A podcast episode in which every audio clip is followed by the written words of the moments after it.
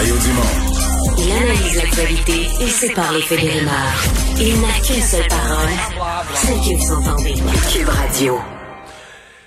C'est euh, une des histoires de cette euh, fin d'été, euh, les fusillades dans le à Montréal et dans le Grand Montréal.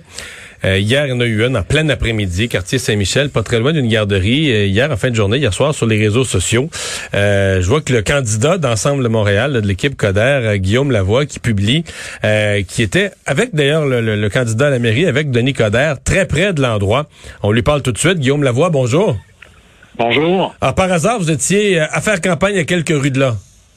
Ah, même plus proche que ça, je vous dirais une cinquantaine de mètres, là à peu près une minute de marche ou quelque chose comme ça. Euh, Denis Coderre et moi étions à l'intérieur d'un commerce et on sort, on ouvre la porte, puis là, les gens disent on a tiré, on a tiré. Et puis là, on, on était un peu surpris par tout ça. On comprend pas trop ce qui vient d'arriver. Puis là, on marche une cinquantaine de mètres et là, on voit qu'il y a eu le, déploiement des policiers, le SPVM. Ils ont été assez extraordinaires. Ils avaient déjà bien délimité euh, la zone. Et, et là, il y a ça commence. Il y a un attroupement de gens, puis une fois eh, Est-ce que l'individu blessé, parce qu'il n'est pas décédé, il est blessé, est-ce qu'il était toujours là? Ça, je pourrais pas vous confirmer. Il restait encore des, gens d'urgence santé, mais il était très clair que, que c'était là à peine, ça venait à peine d'arriver. Les gens, il y avait un certain choc et rapidement, ça s'est euh, tourné dans une espèce de colère que les gens prononçaient à haute voix. Il y a une garderie à côté, vous imaginez, c'est la fin de l'école. Et là, les gens disent, euh, parce qu'ils reconnaissent euh, M. Coder, ils voient qu'on est en campagne, et ils disent, c'est la troisième fois en pas beaucoup de temps, là. Et il y avait vraiment, on l'a senti, là, une émotion, une colère qui sortait des gens en disant, là, mais ça va faire, là. Là, c'est pas un quartier éloigné, c'est pas une histoire à la télévision, c'est pas quelque chose qu'on découvre aux nouvelles. C'est votre quotidien dans un lieu familier, en plein jour. Alors, vous imaginez que ça fait longtemps qu'on en parle. Là, moi, je le vis. Et, là, je vous fais un peu écho de ce que j'entends, pas seulement hier là, quand c'est arrivé, mais dans le porte-à-porte. Euh, c'est une réalité quotidienne maintenant, puis ça me fait pas beaucoup de plaisir de vous dire ça. Est-ce que c'est devenu le sujet numéro un de la campagne? C'est certainement un des principaux sujets. et c'est fascinant parce que ce sujet-là est différent des autres. Tous les autres sujets très importants, finance de la ville, ralentissement des voitures, verdissement, euh, tout ça, ça compte. Puis là, on peut se dire qu'est-ce qui compte le plus, le moins. Mais quand ce sujet-là arrive, puis là, pensez un peu là, à la vie que les gens ont dans leur vie ordinaire. Quand les gens disent ça, c'est mes, ça, c'est, il y a une fusillade au parc où jouent mes enfants. Il y a une fusillade au coin, moi j'en ai une à peu près à 200 mètres d'où j'habite. Là, là c'est comme si il y a tous les autres sujets, on les tasse, et il y a ce sujet-là. Vous allez m'expliquer comment ça se fait. parce que, la sécurité, c'est la base. Je veux dire, euh, on fait tout le reste une fois qu'on se sent en sécurité. Et quand on se sent plus, hein, quand sa sécurité personnelle est menacée, c'est l'instinct de survie qui embarque, ni plus ni moins. Et celui de ses enfants, je dirais encore plus. Là.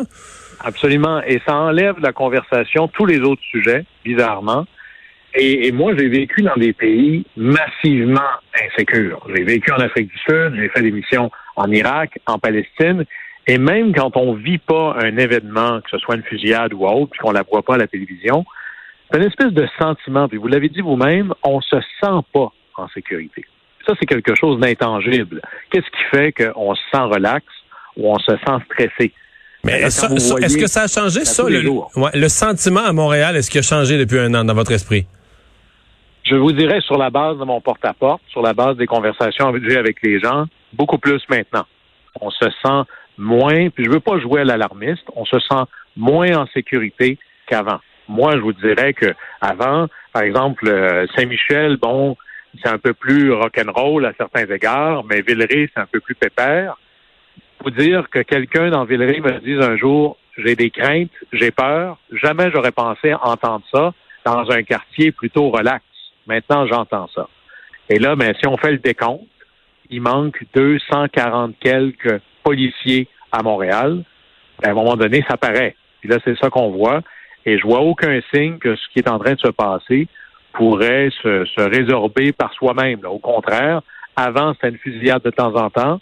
Après ça, c'était une fusillade souvent le soir, la nuit.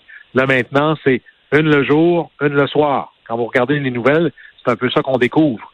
Alors, ça va prendre des moyens euh, très importante. C'est pas juste la prévention. Moi, je suis de ceux qui pensent que la réponse légitime à la violence est légitime. Ça s'appelle la police, ça s'appelle le SPVM. J'ai aucun problème, moi, politiquement, à assumer ça. Et il va falloir aller dans cette direction-là. La prévention, c'est pour... La, la, la, mairesse, dit, ouais, la mairesse dit avoir fait le travail avec euh, ses services policiers, puis que le seul qui a coupé dans l'histoire, le seul qui a coupé dans la police, c'est Denis Coderre. Elle répète ça euh, chaque fois qu'on lui pose la question. Oui, mais là, les faits ont la tête dure. Par exemple, moi, j'étais au conseil de ville là, de 2013 à 2017, euh, quand M. Coder était au pouvoir. Moi, j'étais dans l'opposition. Et je peux vous dire qu'une des personnes avec qui il se coltaillait le plus, c'était le président de la fraternité des policiers. Donc, le chef, si vous voulez, du syndicat des policiers. C'est pas tout à fait un syndicat, mais c'est à peu près ça. Lui-même dit, c'est faux. Il y a moins de policiers aujourd'hui que le jour où Mme Plante est arrivée au pouvoir. Ça, c'est un fait. C'est binaire. C'est, elle ne dit pas la vérité. Les faits, c'est, il y a moins de policiers aujourd'hui. Puis là-dessus, moi, quand j'entends, oui, on, j'en embauche 40. Regardez, là, il manque des infirmières ces temps-ci. Si je vous dis, j'embauche 15 infirmières, puis il y en a 15 qui partent à retraite, j'ai du plus ou moins d'infirmières qu'avant? Rien changé, là. Alors, il manque 200 quelques effectifs. Puis oui, on embauche, mais c'est pour remplacer des départs à la retraite. Puis en plus, ces nouvelles embauches-là, ils arrivent à la fin de l'année. On n'est pas du tout euh, à la hauteur de ce qu'on vit présentement. Si c'était ça, les gens de Saint-Michel, hier, m'auraient dit, c'est un événement isolé, on n'a jamais vu ça avant. Ce qu'ils me disaient, ils étaient fâchés, là. Ça fait trois fois que ça arrive en peu de temps. Ça, c'est la garderie de mes enfants.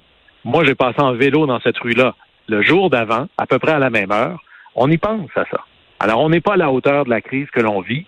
Je pensais jamais faire campagne au municipal sur l'idée d'une crise de la sécurité publique. Mais là, moi, c'est ce que je vis, c'est ce que j'entends, c'est ce que les gens vivent aussi sur le terrain. Guillaume Lavoie, merci bien. Bonne fin de campagne. Plaisir. Au revoir. Le candidat d'Ensemble Montréal dans Villeray-Saint-Michel, Parc Extension.